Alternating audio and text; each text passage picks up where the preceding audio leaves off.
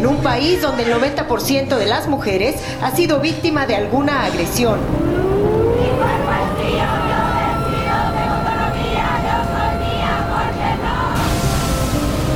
Oaxaca se convirtió esta tarde en la segunda entidad del país en aprobar la despenalización del aborto después de la Ciudad de México.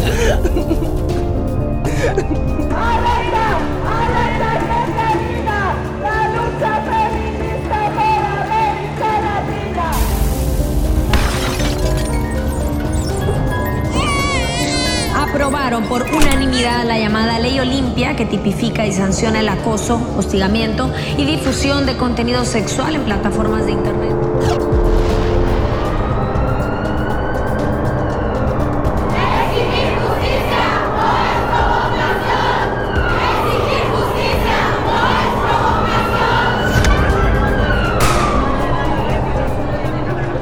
Allá de la cifra, lo de este domingo 8 de marzo del 2020 fue histórico.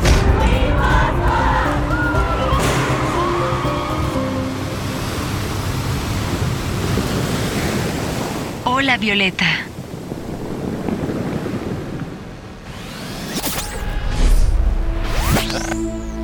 En este segundo episodio de Hola Violeta hablaremos sobre los feminicidios en Oaxaca.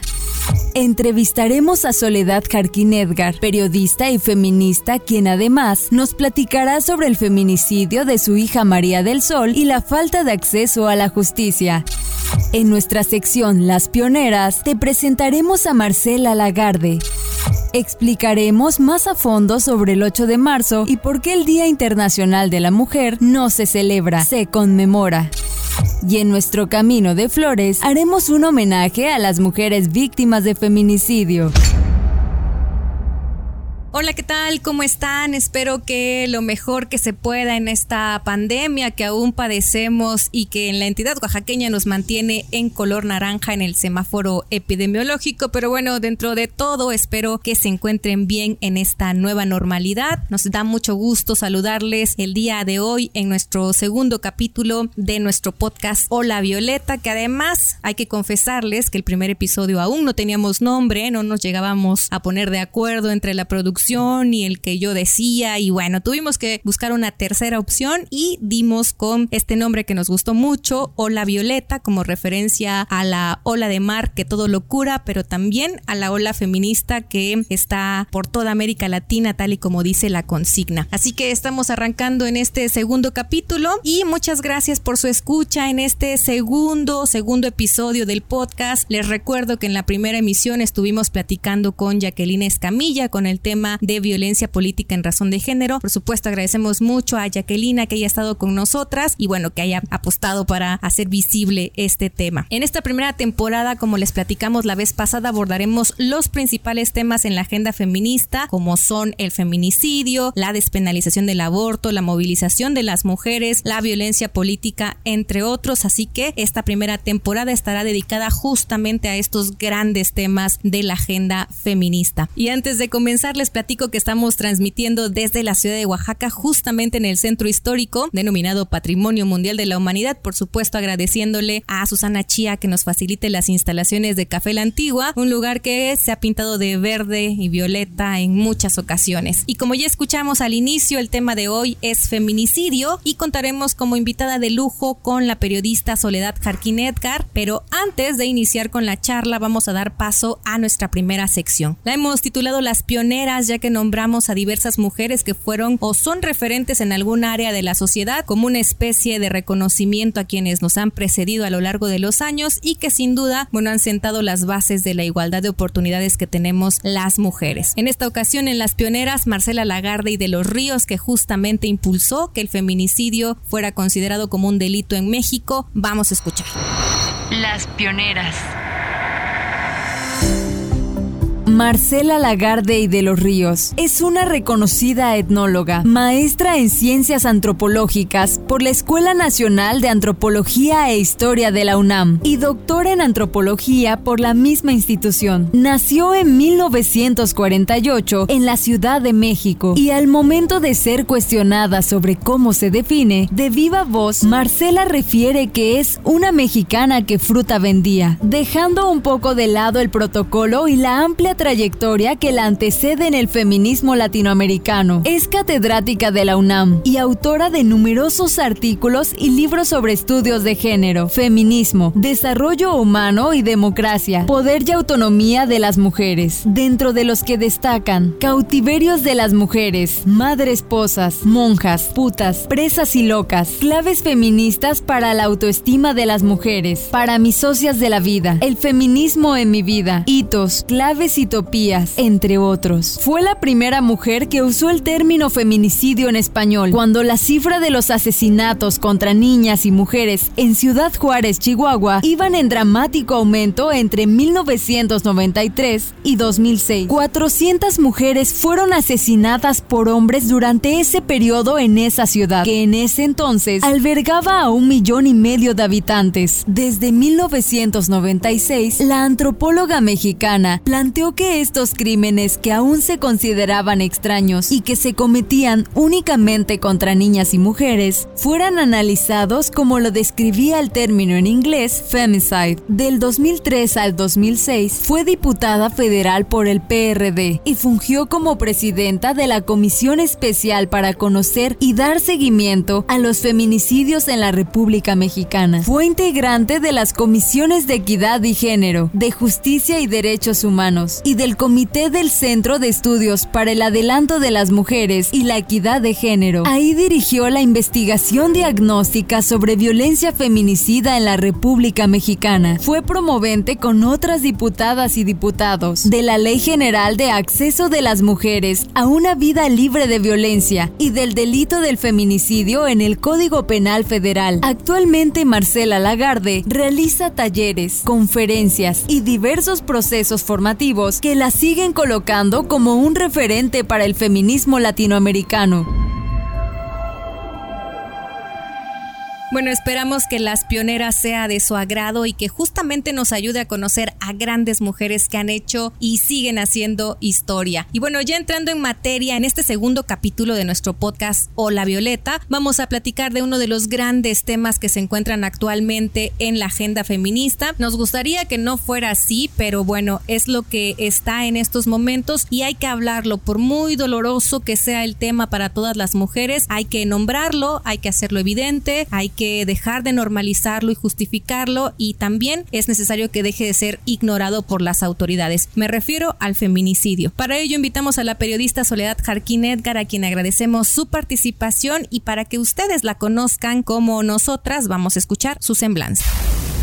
Soledad Jarquín Edgar nació en Santa María, Huatulco, Oaxaca y es egresada de la Universidad Autónoma de Guadalajara, donde estudió comunicación social. Ha dedicado más de 27 años al periodismo que refleja la condición social de las mujeres. Actualmente es reportera y editora del Servicio Especial de la Mujer y del Servicio de Noticias de la Mujer de Latinoamérica y el Caribe. Además es autora de la columna semanal Mujeres y Política que publica desde 1994. Durante 18 años fue editora del suplemento feminista Las Caracolas. Ha laborado en Notimex como editora, corresponsal y jefa de la oficina CIMAC Noticias y fue corresponsal para el programa radiofónico Detrás de la Noticia. Ha producido y dirigido programas de radio y televisión desde la perspectiva de género. Es autora de los libros Mujeres de Oaxaca y La Otra Mirada, Periodismo de Género en Oaxaca, con el respaldo del Consejo Ciudadano de Formación y Cultura Autogestiva Asimismo, es coautora de otras seis publicaciones, entre ellos una guía sobre buenas prácticas de comunicación y género. En el 2006 fue reconocida por el Consejo Ciudadano como Premio Nacional de Periodismo por el trabajo realizado en la violación de soldados del ejército mexicano a trabajadoras de la zona de tolerancia en Castaños, Coahuila. Previamente, en 1993, fue condecorada con el Premio Estatal de Periodismo. También ha recibido reconocimientos de diversas universidades de Oaxaca, organizaciones de periodistas, sociales, del Senado de la República y del gobierno de la ciudad de Oaxaca por su trabajo en la defensa de los derechos humanos de las mujeres y por trayectoria periodística. Asimismo, ha sido tallerista de temas relacionados con género y comunicación en diversas partes de la República Mexicana, España y Costa Rica, dirigidos a periodistas, estudiantado, profesorado, entre otros.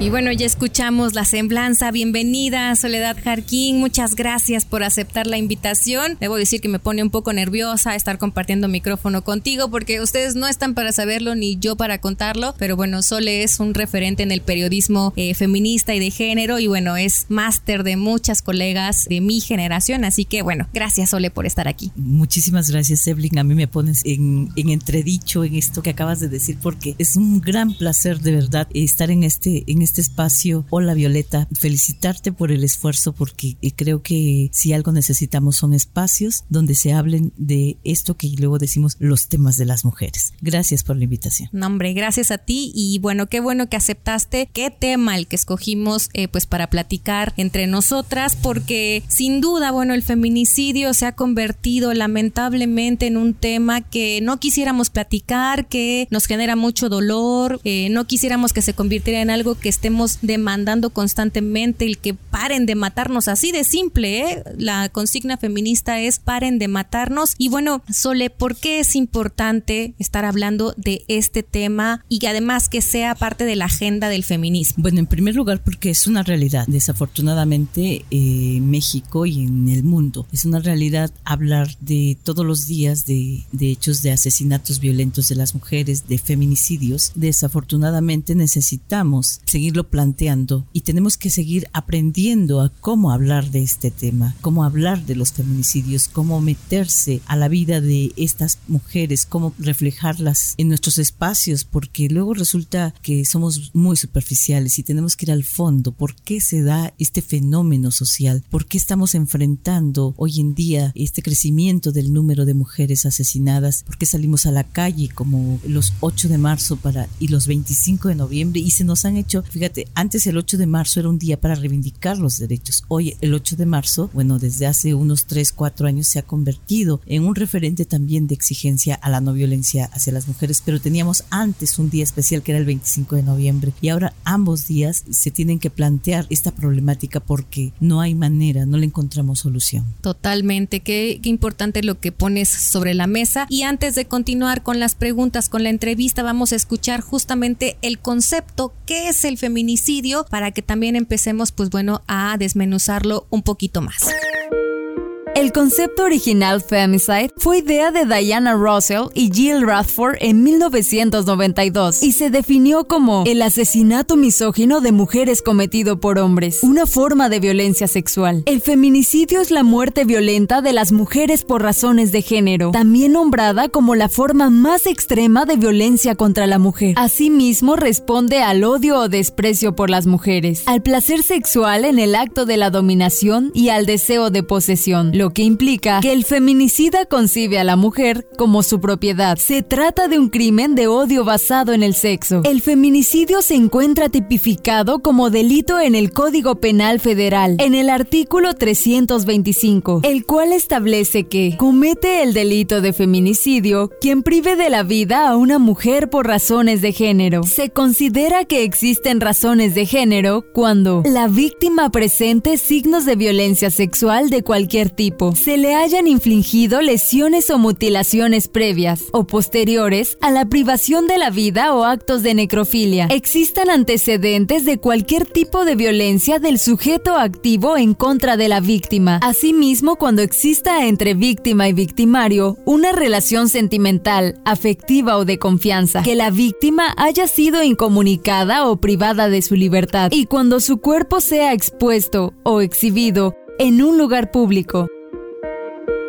Bueno, como escuchamos, el feminicidio es la violencia extrema contra las mujeres por el hecho de ser mujeres. Pero, Sole, ¿cómo explicamos el feminicidio? Si ya escuchamos el concepto que de repente no sé si queda claro o es más pareciera que ni las autoridades lo tienen claro, eso es definitivo. Pero ¿cómo definimos, cómo le explicamos a la gente qué es el feminicidio? Mm, muy difícil tu preguntarle, ¿verdad? Este, yo creo que para decirle a la gente qué es el feminicidio es la muerte violenta, el asesinato de mujeres por el hecho de ser mujeres. ¿Cómo lo explico esto? Es decir, se mata a las mujeres porque no hicieron bien la comida. Se mata a las mujeres porque no atendieron a los niños. Se mata a las mujeres por celos, decían, ¿no? Se mata a las mujeres porque cruzaron la calle, porque llegaron tarde a su casa. ¿Y por qué? Porque se les considera un objeto, se les considera una propiedad o propiedad del otro. Las mujeres hemos, somos en el contexto, en el pensamiento de los hombres, eso es lo que somos, una parte de. Y entonces por eso es que luego decimos que el feminicidio es esto, de que se, se les mata por el hecho de ser mujeres, es decir, se les mata porque no tienen voluntad sobre sus cuerpos, sobre sus vidas, y otro toma la decisión sobre ellas. Eso es lamentable, desafortunadamente sucede en el siglo XXI. Totalmente, y además con una ola de exigencias, porque hay que decirlo, bueno, las mujeres han estado poniendo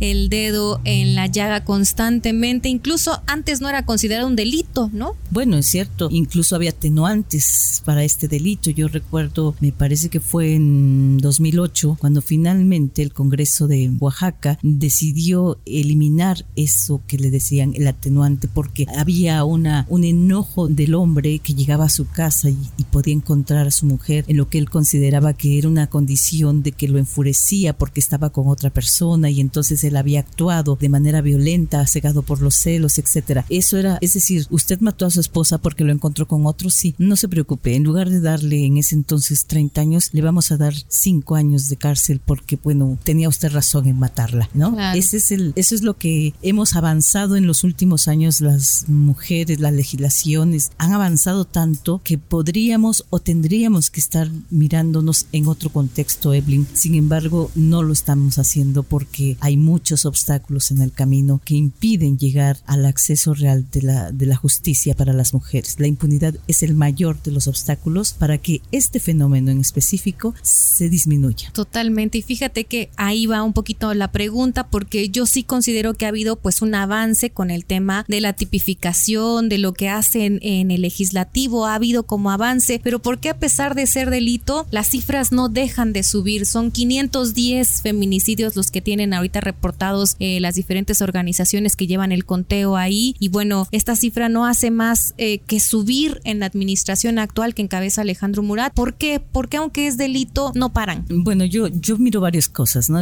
posiblemente es mi análisis como feminista, como comunicadora, como periodista, y lo que veo es, uno, no hay prevención. Y no solamente en el sexenio, en la administración pública de Alejandro Murat, que es un desastre en ese sentido, sino viene desde hace muchos años. Yo pongo un ejemplo. En el año 2000, se instalan de manera formal, por decirlo de algún modo, eh, México, las instancias de las mujeres, los crean los institutos. El Instituto Nacional de las Mujeres se instala con el gobierno de Vicente Fox. En Oaxaca se instaló ese instituto un poquito antes y antes de ese instituto eh, teníamos una coordinación para el desarrollo de las mujeres. Y entonces hemos perdido 21 años, nada más, 21 años sin una acción única de prevención. ¿Cómo le vamos?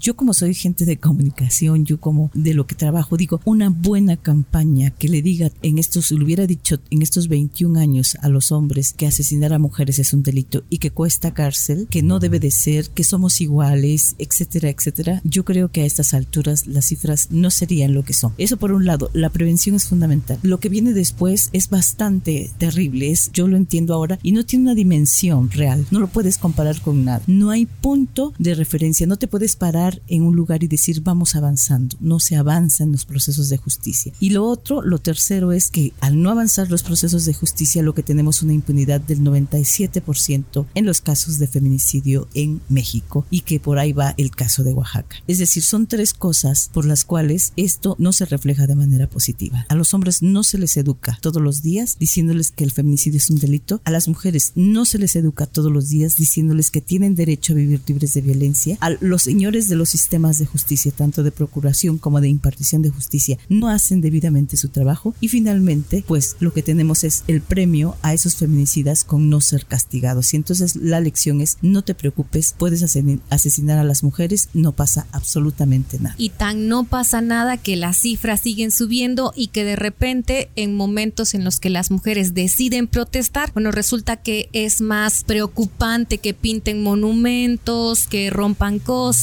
que porque la protesta es violenta, ¿no? De repente la sociedad en general, eh, hablo eh, de manera general, pues tiende a darle un mayor valor a los monumentos históricos que a las mujeres asesinadas, porque indigna más una protesta violenta que 510 feminicidios. Porque les importa más, tiene más valor para los hombres que gobiernan, para las instituciones y para muchas mujeres también, hay que decirlo, que no tienen esta sensibilidad, este afidamento con nosotras, entonces les tiene más valor eso que la vida de una mujer. Eso es definitivo. Yo que he participado en algunas marchas y he visto la rabia, como le dicen la digna rabia de las chavas, eh, yo no las recrimino, yo digo, no te dejan ninguna otra alternativa, de verdad. A mí también me dan ganas de, romperlo, de quemarlo y de destruirlo todo, porque la realidad a la que te enfrentas como víctima indirecta en estos casos es simplemente eso, ¿no? Que te dan ganas de irte a quemarlo y a romperlo todo como lo hacen las chavas. Y lo hacen porque muchas de ellas son víctimas directas, muchas de ellas son feministas, son simplemente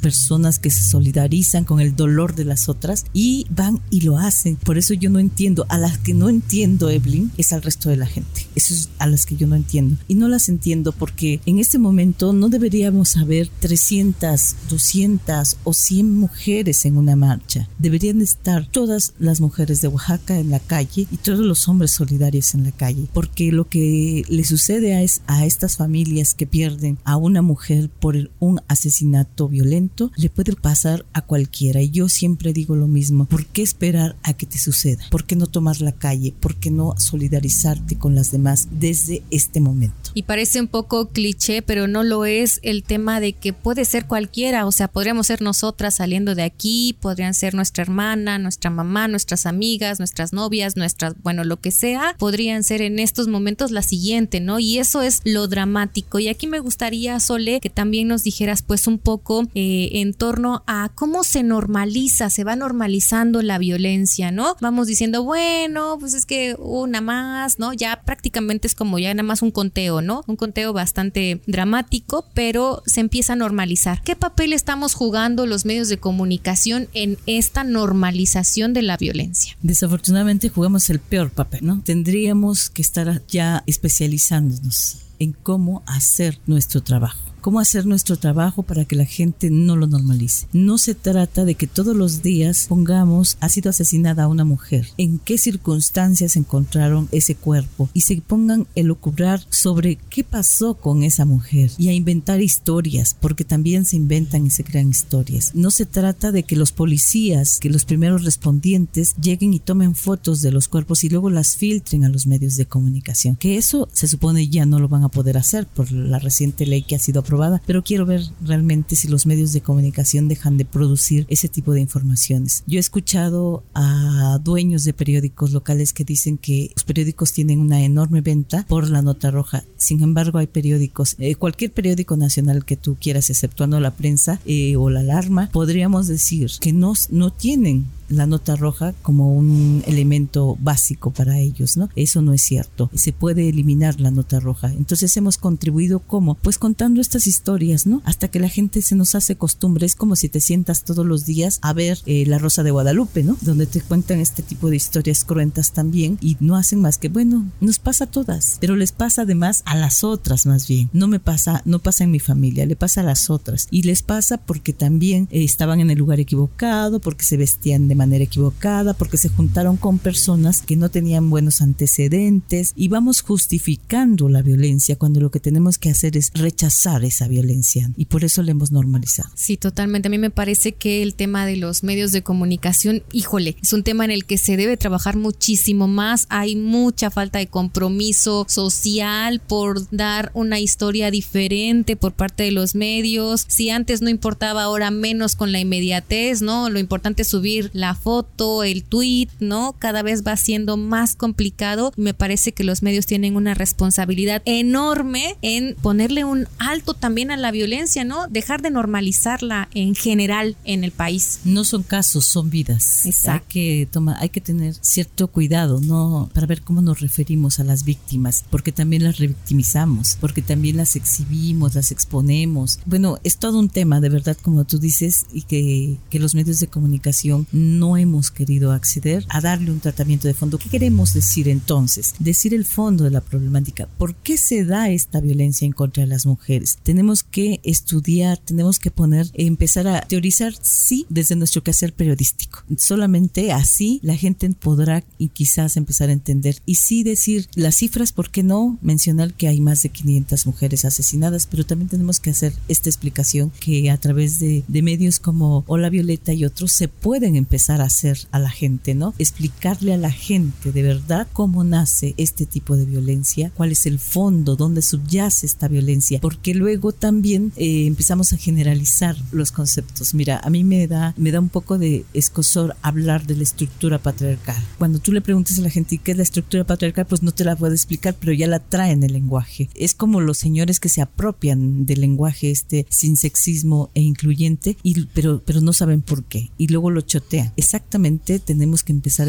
a decirle a la gente, hay un cierto papel en los medios de comunicación de ser transmisores de conocimiento. A lo mejor no educamos, pero sí transmitimos conocimiento y eso es lo que tenemos que empezar a plantear como comunicadoras, como comunicadores. Ese es un pendiente, hemos caminado mucho y hemos logrado mucho. Hoy el tema, como dicen ahí, el tema de las mujeres que me, ya hasta se me pegó a mí, el tema de las mujeres está en casi todos los medios de comunicación. El fondo es al que no hemos llegado. Es verdad, porque sí he encontrado como ahora cada vez más apertura al tema, pero no al fondo. Antes de continuar, vamos a escuchar justamente, vamos a escuchar juntas una numeralia, una pequeña línea del tiempo en torno a los feminicidios, cómo están también las cifras. Vamos a escuchar y regresamos. 512 feminicidios se han cometido en Oaxaca del 1 de diciembre del 2016 al 8 de marzo del 2021, de acuerdo con los datos del Grupo de Estudios sobre la Mujer.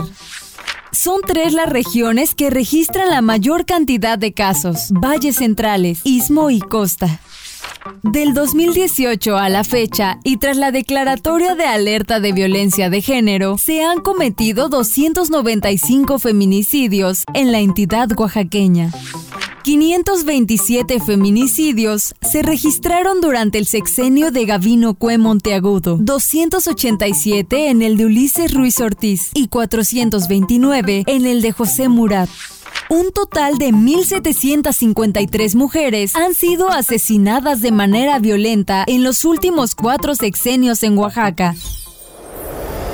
Bien, seguimos platicando con nuestra invitada Soledad Jarquín y en este bloque y después del contexto que ya hemos dado anteriormente en torno a lo que es el feminicidio y cómo se mira un poco, bueno, también me gustaría, Sole, que platicáramos de cómo ha sido la participación de las autoridades, ya tú nos podrás contar, pero hay una ley que garantiza el acceso de las mujeres a una vida libre de violencia. Esto es real. Hay instancias también como la Secretaría de la Mujer, entre otras, que estarían pues diseñadas para trabajar en la prevención, en la atención de la violencia de género y feminicida. ¿Qué pasa? ¿Qué están haciendo las autoridades? Hay una enorme simulación en el quehacer de las políticas públicas, más hoy que nunca. Simulando un poco lo que sucede con el gobierno federal, que al entrar Andrés Manuel López Obrador lo que hace es disminuir los presupuestos para las mujeres, para los programas de las mujeres, para los refugios, ahí empezó todo, luego quitó las guarderías, etcétera, etcétera, como si no fueran necesarias, ¿no? Y todo eso había construido un andamiaje para las mujeres. De alguna u otra forma eran muy importantes o son muy importantes para las mujeres.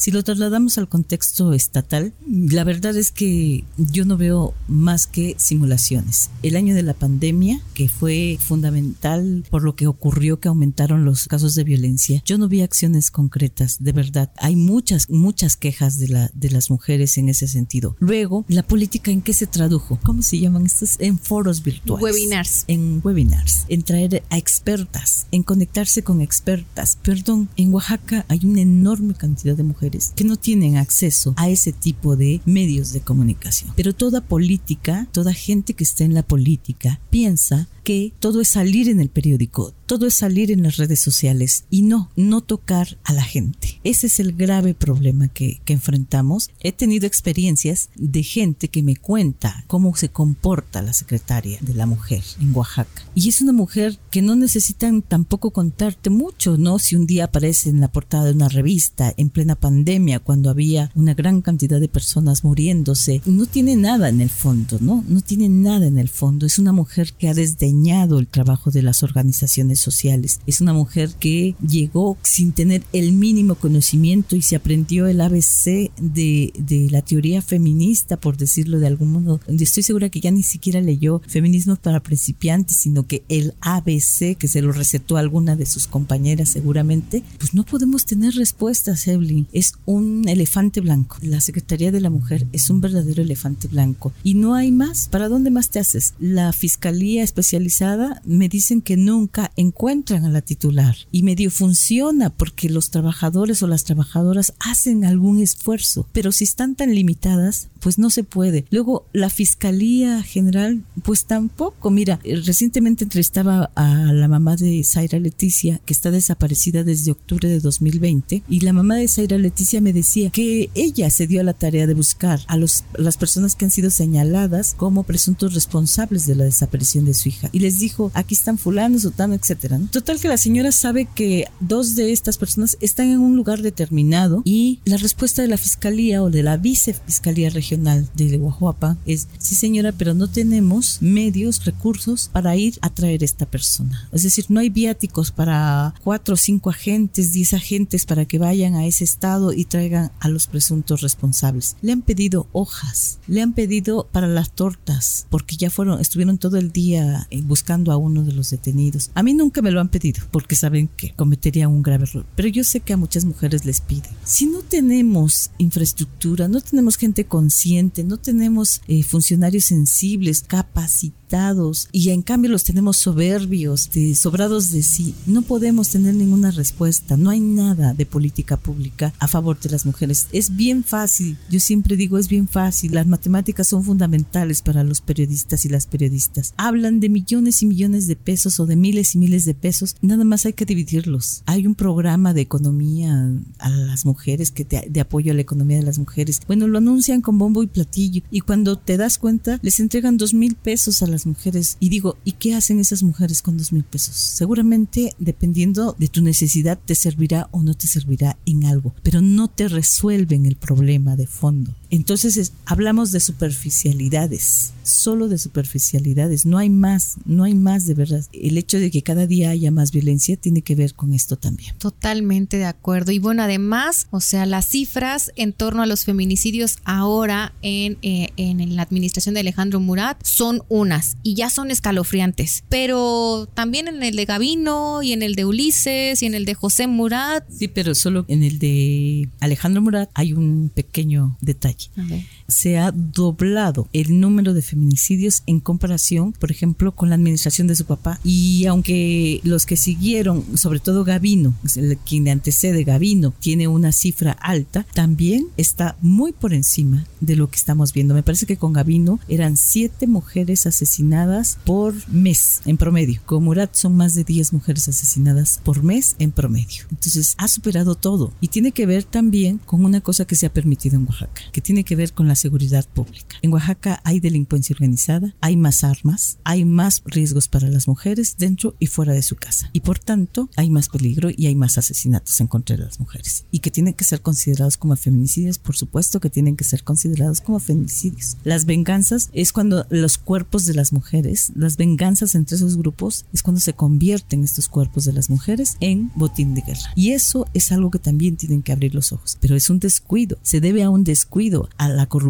que seguramente hay en estos cuerpos de, de seguridad en el Estado. No solamente no hay prevención, sino también hay acciones que ayudan a la corrupción de estos cuerpos de seguridad. Y una actuación de la Fiscalía, bueno, tremendamente opaca, omisa. La verdad es que la Fiscalía ha dejado muchísimo que desear y prueba de ello, bueno, un montón de protestas, un montón de exigencias de que se vaya el fiscal, ya se fue, pero la verdad es que dejó un chiquero, como se dice comúnmente, ¿verdad? Y bueno, ¿qué pasa con estas instancias? Porque también están diseñadas, en teoría, pues para hacer justicia una vez que se cometen los feminicidios. Ya eh, más o menos como que vimos ahí de, de pasadita, pues no funciona la Secretaría de la Mujer. Las de Seguridad Pública tampoco están haciendo su chamba y todavía le ponen en extra de que contribuyen a que aumente la violencia. Y las fiscalías, los tribunales que son los encargados de hacer justicia, ¿qué pasa con ellos? Bueno, yo te puedo hablar por lo que conozco muy de cerca, que es el caso de María del Sol, mi hija. Y bueno, lo que hemos visto es una serie de actuaciones que no llegan a nada. Son actuaciones y simulaciones. No solamente hay retraso en los procesos judiciales y esto se debe a que no hay procesos de investigación.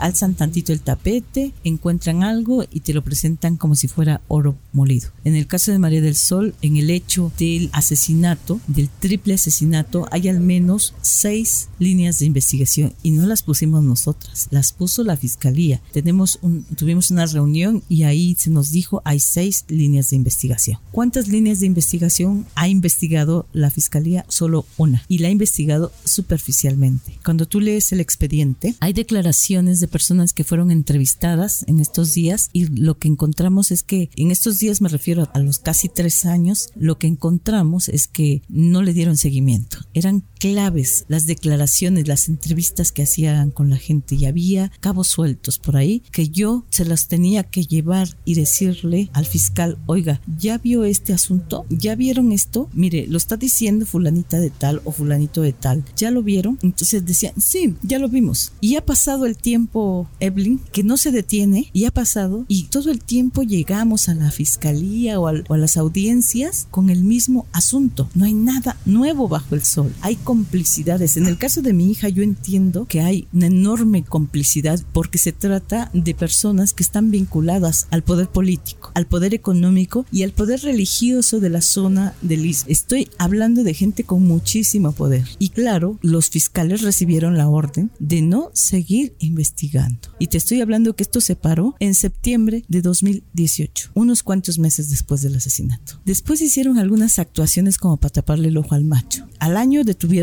a un segundo implicado luego de que habían, este, de que las torpezas del, del Ministerio Público hicieron que quedara libre. Entonces, eh, así es el proceso. Por eso yo decía, es más tortuoso que nada. No tiene, no tiene punto, no sabes dónde pararte para decir, de aquí me sostengo, de aquí me puedo seguir adelante. Y es tortuoso para mí y es tortuoso para todas las madres. A menos que agarren infraganti al agresor, no, no hay nada más. Y muchas veces los agarran y los sueltan. Sí. Eso es lo más dramático. Como sucedió recientemente con el caso de eh, esta niña de Jojo, que ya estaba este, procesado y cambiaron la tipificación del delito y en lugar de un homicidio calificado, se convirtió en un homicidio imprudencial y el tipo salió por la puerta grande.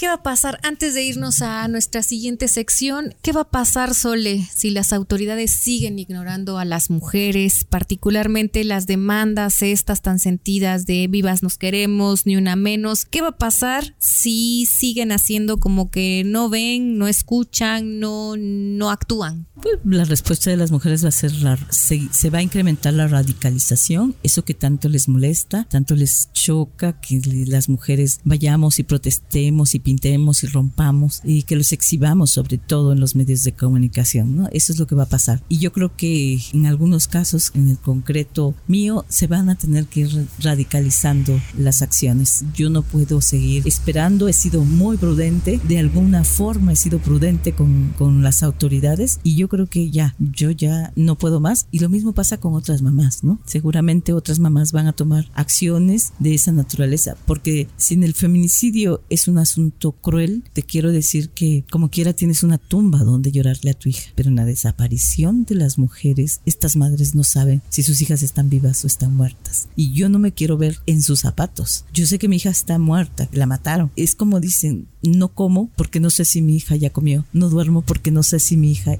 ya durmió. Es una sobrevivencia a la muerte o a la desaparición de tus hijas. Y eso, eso es lo que tendrían que entender las autoridades. Se fue el fiscal, gracias fiscal por haberse ido y pues lo que viene tiene que ser distinto, pero yo lo dudo mucho. Sí, la verdad es que es el gran reto de las autoridades, pero tampoco veo yo que vayan a tomarlo muy en serio. Están pensando ahorita en los en la elección, en colocar a su gente, se dice que el mismo fiscal pues va para un puesto de representación proporcional ahí. Bueno, nos vamos a quedar por el momento aquí, vamos a continuar en un momentito más. Antes vamos a dar paso a nuestra siguiente sección que hemos titulado Diccionario Violeta y que no es más que un intento de explicar, ¿verdad?, brevemente algunos conceptos que se manejan en la teoría feminista y que nos ayudan un poquito ahí a, tener como una mejor claridad de, de los temas, los términos. En el capítulo pasado hablamos del pacto patriarcal, pues muy ad hoc con lo que sucedía ahí con el presidente de la República y ahora dado que tuvimos muy cerca el 8 de marzo y de nueva cuenta un montón de gente sale a felicitar a las mujeres, bueno, aquí te explicamos por qué el 8M no se celebra, se conmemora.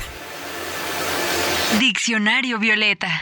El Día Internacional de la Mujer tiene sus raíces en el movimiento obrero de mediados del siglo XIX. En 1857, las mujeres que trabajaban en la industria textil en Nueva York organizaron una huelga para exigir salarios más justos y condiciones laborales más humanas. Sin embargo, fueron detenidas por la policía. 51 años después, el 8 de marzo de 1908, 15.000 mujeres volvieron a tomar las calles de Nueva York para exigir un aumento de sueldo, menos horas de trabajo, derecho al voto y la prohibición del trabajo infantil. La consigna de dicha movilización fue pan y rosas. El movimiento de las mujeres obreras se fortaleció con el paso del tiempo. En 1911, la fatalidad se hizo presente luego de que más de 100 trabajadoras textiles murieron en un incendio en la fábrica de Triangle Shirtwaist en Nueva York, donde habían sido encerradas por el dueño al haberse declarado en huelga. La visión poética de la tragedia originó que el color violeta distinguiera el movimiento de las mujeres, ya que se dice que el humo que salía de la fábrica en llamas era de ese color, debido al pigmento de las telas con las que ahí se trabajaba. Aunque la lucha por mejoras laborales continuó e incluso se hizo una misma con la exigencia del reconocimiento del derecho al voto, no fue sino hasta 1975 que la Organización de las Naciones Unidas celebraron por primera vez el Día Internacional de la Mujer el 8 de marzo. Se trata de un día de lucha, una lucha que se mantiene vigente particularmente para erradicar la violencia de género y feminicida, así como lograr que exista una igualdad entre mujeres y hombres. Y aunque por lo regular se suele felicitar a las mujeres en esta fecha, lo anterior no es correcto, ya que se trata de un día para conmemorar y recordar la importancia de la lucha de las mujeres por sus derechos. Por ello, si eres hombre, te recomendamos no felicitar a las mujeres ni regalarle flores, no reducir sus logros a la maternidad o su importancia en las labores del hogar, escuchar sus demandas, informarte e investigar antes de criticar sus formas de protesta, respetarla todos los días del año y cuestionar tus privilegios como varón, así como reflexionar sobre lo que puedas hacer para garantizar sus derechos. Y ya estamos de regreso en la conversación, ya platicamos ahora sí un poco de el feminicidio, el concepto, también un contexto en Oaxaca, la no labor de las autoridades. Ahora me gustaría, Sole, que nos platicaras un poquito brevemente del caso de María del Sol, ya eh, lo tocaste de manera breve hace un momento. Me, me interesa también como que plasmar, porque retrata justamente la omisión que hemos estado platicando de las autoridades, la complicidad de estas. ¿Qué pasó? Cuéntanos brevemente qué pasó y bueno, eh, por qué es un tema pendiente para las autoridades. Bueno, mi hija, eh, quien era responsable de la Oficina de Comunicación Indígena Intercultural de la Secretaría de Asuntos Indígenas, fue enviada a cubrir una campaña política, apoyar a una campaña política. Había una conexión. El secretario de, la, de Asuntos Indígenas, Francisco Montero López, era hermano de Ageo Montero López, quien era el candidato a la presidencia municipal de Juchitán de Zaragoza. Es decir, María del Sol, que tenía la oficina a media hora de su casa, se trasladó hasta el istmo de Tehuantepec para hacer ese trabajo, no sin antes hacer una especie de protesta por lo que le estaban haciendo. Esa protesta ayudó para que por lo menos le apoyaran con eh, viáticos porque ni viáticos les querían dar. Y bueno, se fue al istmo, estuvo trabajando durante todo el mes de mayo, desde los finales de abril a todo el mes de mayo en la producción de cosas para la campaña, videos, fotografías, este y otros y otros materiales. Ella se encargaba de incluso de venirlos a traer a Oaxaca cuando ya estaban las producciones. Ella vino algunos fines de semana durante ese mes y el último fin de semana que estuvo acá, pues se fue muy contenta. Ella, ella aunque las cosas no le gustaran, se acoplaba a la gente, era muy amiguera eh, y esas cosas y eso le ayudaba mucho. Seguramente estando en Juchitán conoció a Pamela Terán y bueno, se volvieron amigas y salieron la noche después de toda la jornada que tuvieron de campaña el primero de junio de 2018. Se vieron para comer muy tarde, a las 7, 8 de la noche. Ahí llegó Pamela, ella estaba comiendo con el fotógrafo y, y una persona que yo digo la, que la habían puesto como para que la acompañara o la llevara o la trasladara a los lugares donde ella iba. Entonces llegó Pamela, de ahí se trasladaron al bar jardín, estuvieron un rato ahí, una cosa de dos horas. Al salir del bar jardín, salieron de madrugada y fueron atacadas por un comando armado, fueron atacadas con armas de alto poder y se virtieron ráfagas de esas armas tan poderosas sobre sus cuerpos, inmediatamente fallecieron. Yo lo que dije primero que nada es que ahí había un, un delito electoral que se tenía que investigar. También planteé la exigencia de justicia y estuve en Juchitán todo ese día. Llegué como a la una de la tarde a Juchitán después de enterarme porque estuve haciendo el trabajo con Nadia Altamirano y, y Nadia como que se fue enterando antes que yo y no sabía cómo decirme la, darme la noticia. Entonces yo me enteré como nueve, nueve y media de la mañana de que se trataba efectivamente de mi hija. Entonces me trasladé, yo estaba en Tuxtla Gutiérrez, me trasladé a Juchitán y en Juchitán hago estos dos señalamientos y cuando llegan mis hijas, eh, mis hijas llegan como a las 4 de la tarde y se trasladan de Oaxaca a Juchitán. Cuando llegan ellas, lo que hago es, me acuerdo de las pertenencias de María del Sol y les pido que vayan al hotel a recoger las pertenencias de María del Sol. Van por las pertenencias y les dicen que ahí está ellas toman las pertenencias y ven que la mochila donde ella guardaba su computadora, su cámara fotográfica y su cámara de video estaban vacías. Entonces le comentan a la persona, dice, es que vino una persona de tal nombre, se las llevó. Una amiga de mi hija que, que nos estaba acompañando le llamó a esta persona y no, no tengo, no me acuerdo bien cómo estuvo el diálogo. El caso es que él nunca me llama para entregarme las pertenencias de mi hija. Yo interpongo una denuncia por robo el día 5 de junio, cuando ya estoy en Oaxaca, ya que pasaron las exequias y todo. Yo voy a la fiscalía y bueno, se abren tres carpetas de investigación en la fiscalía. Bueno, una que ya estaba hecha, que es la de homicidio calificado, así fue clasificado, la de robo, que es que yo presento la denuncia, y de oficio y a petición después de mis declaraciones y después de decir que no había delito que perseguir porque creo que no entendía la fiscal especializada Araceli Pinelo López de qué se trataba hasta que le cayó el 20 dijo está bien si es cierto hay que abrir una carpeta de investigación el caso es que esas tres carpetas de investigación se abren te digo están abiertas desde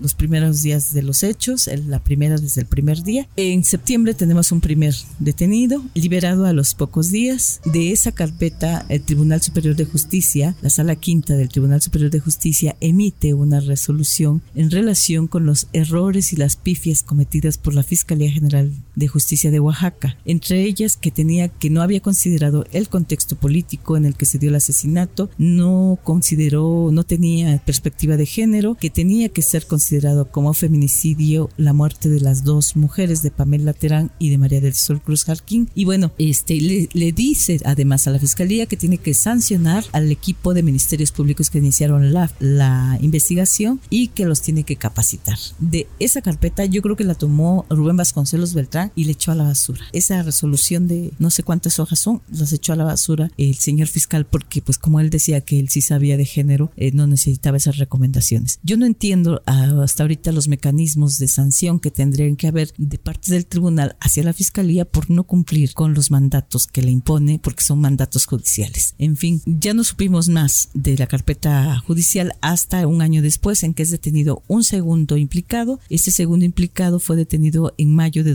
2019. No hemos podido llegar a la audiencia intermedia por diversas razones. Hubo errores de errores técnicos de la fiscalía en dos ocasiones. Luego nos, nos, nos avasalló la pandemia. Después tuvimos hasta después de que yo me presento eh, en la mañanera con el presidente, se reactiva todo y finalmente tenemos una nueva audiencia y se hace el intento de, de llegar a la audiencia intermedia, que es la última que se hace antes de entrar a juicio. Y en esa audiencia intermedia, la defensa de la persona que está detenida nos pide eh, que se quiere acoger a una figura como testigo. Estas famosas ahora se han vuelto, ¿verdad? En Es- México. Exactamente, a esa figura y nos piden tres meses. La fiscalía dice que solamente puede hacer el trabajo en tres meses. Es decir, nosotros regresamos al proceso, a la audiencia, el 14 de abril próximo. Y el problema es que el juez tendrá muy poco tiempo, si es que le dan los elementos de la fiscalía, para sentenciar a esta persona. Si no, él saldrá porque no puede permanecer más de dos años en la cárcel sin sentencia. Pero hay todo un proceso de dilación enorme, enorme, enorme. Luego en, el, en la carpeta de robo eh, se judicializó casi un,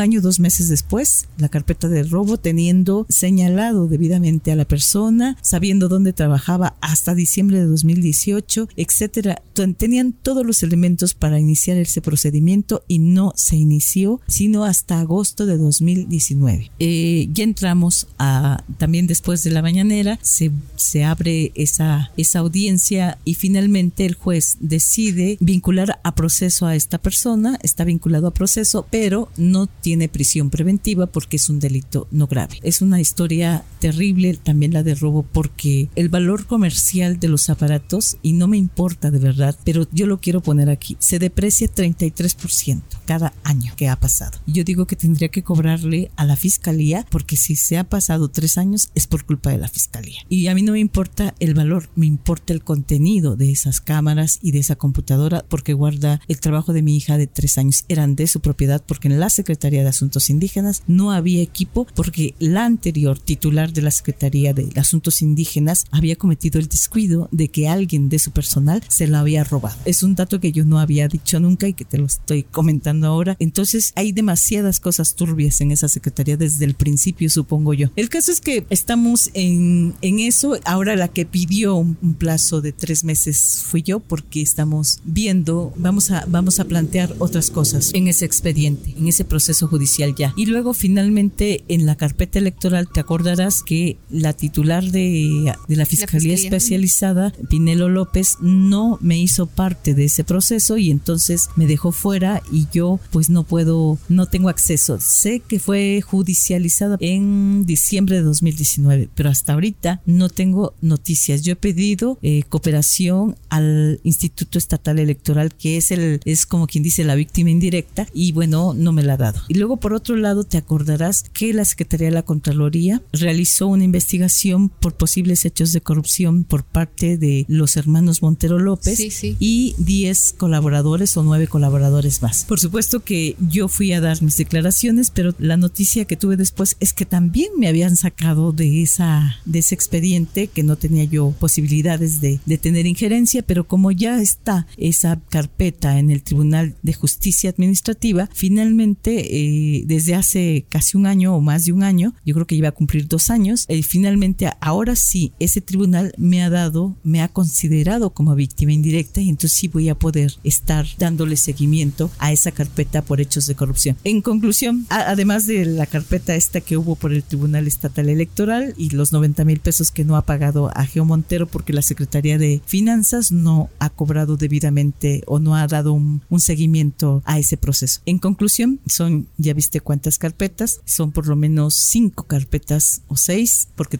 hay una más que yo puse que está realmente durmiendo el sueño de los justos en la, en la Fiscalía Especializada en Corrupción, en hechos de corrupción. Y bueno, de todas esas, no hay más que un detenido que podría salir libre muy pronto si el proceso no, no se da. Hay un señor vinculado a proceso que puede gozar de libertad a pesar de que se robó el equipo de mi hija, a pesar de que se quedó con el contenido y que yo insisto, las tres carpetas deberían de estar siguiendo o deberían de ser vinculadas. Y sí puede ser, porque es sobre un mismo hecho. ¿Por qué se roban las cosas de mi hija? Por lo que contenía y por lo que yo podía comprobar el delito electoral y no sé qué otras cosas. Pero también se robaron el trabajo fotográfico de tres años de mi hija. Se robaron lo que ella escribía porque le gustaba escribir. Se robaron muchas cosas personales de mi hija. Entonces el fiscal se volvió un fiscal de plátano, un fiscal de nieve, se deshacía solito y no nos dio resultados nunca. Esa es la realidad de cómo es este entramado de cosas y cuando yo digo no tienes de dónde, dónde pararte o de dónde agarrarte, es una realidad. A pesar de que yo he solicitado al gobierno federal que se lleve este proceso porque aquí no se va a resolver, no hemos tenido respuesta y lo más seguro que, que hagamos muy pronto será llevarnos el caso ante la ONU. Y es que pues no queda de otra también, o sea, me pongo a pensar en que tú, o sea, conoces un poco más la ruta, te imaginas a las otras mujeres que son de comunidades indígenas o no, pero no tienen como idea de, siquiera dónde voy a denunciar, todo lo que tienen que pasar para poder acceder a la justicia. Sí, nada más eh, quisiera decir algo que luego se me va. Yo he tenido mucha suerte, mucha suerte porque he sido acompañada por muchas mujeres. Me han abrigado, me han acompañado y quienes de manera especial lo han hecho con muchos recursos ha sido precisamente Consorcio para el Diálogo Parlamentario y la Equidad Oaxaca y yo no tengo más que agradecerles eso que han hecho por mí. Y yo dudo mucho que haya posibilidades de cambio, porque el fiscal que llegue debe entender que no puede hacer pactos, dejémoslo patriarcal, pactos de impunidad como los pactos delictivos. Exacto, como lo hizo este fiscal y seguramente otros fiscales en los casos de las mujeres. Estos pactos de impunidad no pueden seguir existiendo y yo veo muy difícil que ese fiscal que llegará en breve, según tengo entendido, actúe de otra forma. estamos hablando del inicio, del fondo del problema de la violencia quiénes están en el fondo del problema de la violencia, quiénes rigen este sistema, quiénes son, pues los hombres con poder. Claro. Los hombres que no quieren soltar ni un centímetro, no quieren perder cotos políticos, no quieren perder recursos. Digo, pagar 90 mil pesos para un hombre que es regidor de un municipio, pues yo digo, si yo fuera la del problema, yo lo hubiera hecho para quitarme el problema, pero son tan marros que ni siquiera le quieren pagar al Estado por ese delito que cometieron. Sí, sí, sí, está, está para seguirle la pista a todo lo que suceda con el fiscal, la fiscalía y bueno, el tema de los feminicidios. Y la verdad es que no es fácil hablar de este tema, como lo decíamos al inicio, pues es un tema pues doloroso que no queremos tratar, que no quisiéramos que se hiciera costumbre, pero que si no lo ponemos sobre la mesa, bueno, van a seguir sucediendo los casos una y otra vez hasta que hasta que seamos todas y no nos conviene, no queremos ser las próximas, así que más nos vale mantenernos en la lucha. Antes de concluir y ya en la recta final del programa vamos a escuchar nuestra tercera y última sección, Camino de Flores, nuestro pequeño homenaje a las mujeres que han sido víctimas de feminicidio en Oaxaca. Les recuerdo que en este programa estamos conscientes de que las mujeres asesinadas de manera violenta son más que una cifra de un muy, muy dramático conteo. Por ello queremos nombrarlas para no olvidar que la violencia de género y feminicida les arrebató la vida, sus sueños, anhelos, así como las vivencias al lado de su familia. Vamos a escuchar esta última sección. Camino de Flores. María del Sol Cruz Jarquín nació el 10 de octubre de 1990. Era la hija más pequeña en la familia de la periodista Soledad Jarquín Edgar. Desde que era niña quería dedicarse al cine y la fotografía. Fue su determinación la que la llevó a inscribirse en el Centro de Artes Audiovisuales de Guadalajara, situación que no le fue fácil, ya que su madre no contaba con los recursos para costear sus estudios. Joven, tuvo que desempeñar diversos trabajos para pagar la colegiatura. Incluso se mudó a Jalisco a vivir con sus familiares. Al terminar la carrera, María del Sol regresó a su natal Oaxaca, donde desafortunadamente no encontró empleo de manera inmediata. De nueva cuenta no se rindió. La joven decidió cubrir bodas y fiestas de 15 años con una cámara que su madre le había regalado en la adolescencia, lo cual le permitió en un tiempo considerable comprarse un mejor equipo. Una cámara y una computadora que se convirtieron en sus fieles acompañantes. Su gusto por la fotografía la llevó a varios lugares para retratar la condición de las mujeres y poder ilustrar las caracolas, sitio web que dirigía su madre y que fue referente en el periodismo con perspectiva de género.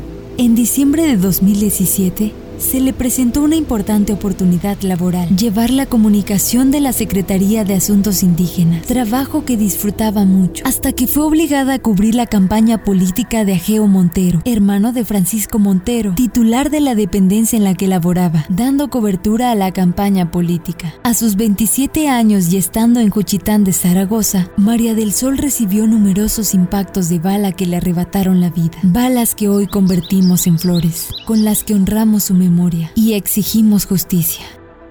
Justicia para todas. Justicia para Sol. Y es así como llegamos al final de nuestro segundo capítulo de este podcast Hola Violeta. Esperamos que les haya gustado. Dejen sus comentarios y propuestas de lo que les gustaría escuchar a través de las redes sociales. Estaremos pendientes de leerles, escucharles. Gracias a Soledad Jarquín por su aporte. ¿Algún mensaje con el que quiera cerrar en torno al tema particularmente? Pues, ¿qué tendríamos que estar haciendo como sociedad para terminar ya con esta otra pandemia que son los feminicidios? Insisto, tú me haces preguntas muy difíciles. Pero yo creo que la sociedad tenemos que actuar ante la ineficiencia, la ineficacia de las instituciones. No nos queda otra más que actuar. Y en eso las mujeres lo han hecho históricamente. Desde hace muchos años los grupos feministas han hecho su labor, sobre todo los grupos feministas. Hoy hay un contexto más amplio, hay un poco más de claridad sobre lo que hacen y persiguen las feministas y nos toca a todas y a todos abrazar la causa de las mujeres para que tengamos realmente igualdad, que ese es un sueño que se puede convertir en realidad, por supuesto, en tanto eh, podamos acceder a mejores espacios. Yo digo que la educación es un punto de referencia fundamental y el llamado sería para las maestras y los maestros, sobre todo quienes están al frente de los niños más pequeños, a empezarlos a educar en igualdad. Un llamado a los padres y madres. Nosotras y nosotros, la generación mía y la tuya, ya ya estamos más allá del asunto, no nos toca más que seguir hablando, más seguir hablando de, del feminismo, de la igualdad, de por qué estamos demandando nuestros derechos. Pero los otros, los que vienen detrás y las que vienen detrás, tienen que empezar a entenderlo desde ahora. Yo creo que ahí está la clave del cambio y la transformación y no es la de la 4T, por cierto, que nos ha fallado sistemáticamente con sus muros de indolencia que nos indignan a todas. Pero yo creo que las mujeres y los hombres de conciencia ciencia podemos cambiar el mundo y yo no, yo creo que me voy a morir con esa esperanza de que la generación del futuro será mejor que la nuestra. Pues que así sea, que las generaciones próximas de verdad tengan otras oportunidades y otras realidades particularmente distintas a las que vivimos nosotras en estos momentos. Gracias por su escucha, soy Evelyn Aragón, esto ha sido todo en este segundo eh, capítulo del podcast. Gracias a Fernanda Ríos que nos hace la voz off en las secciones. A Tolentino en la producción. Nos sintonizamos la próxima. Voz off. Fernanda Ríos. Producción. Tolentino. Asistente de grabación. Sujei Guadalupe. Conducción. Evelyn Aragón. Contacto. EMHA 0307 arroba hotmail.com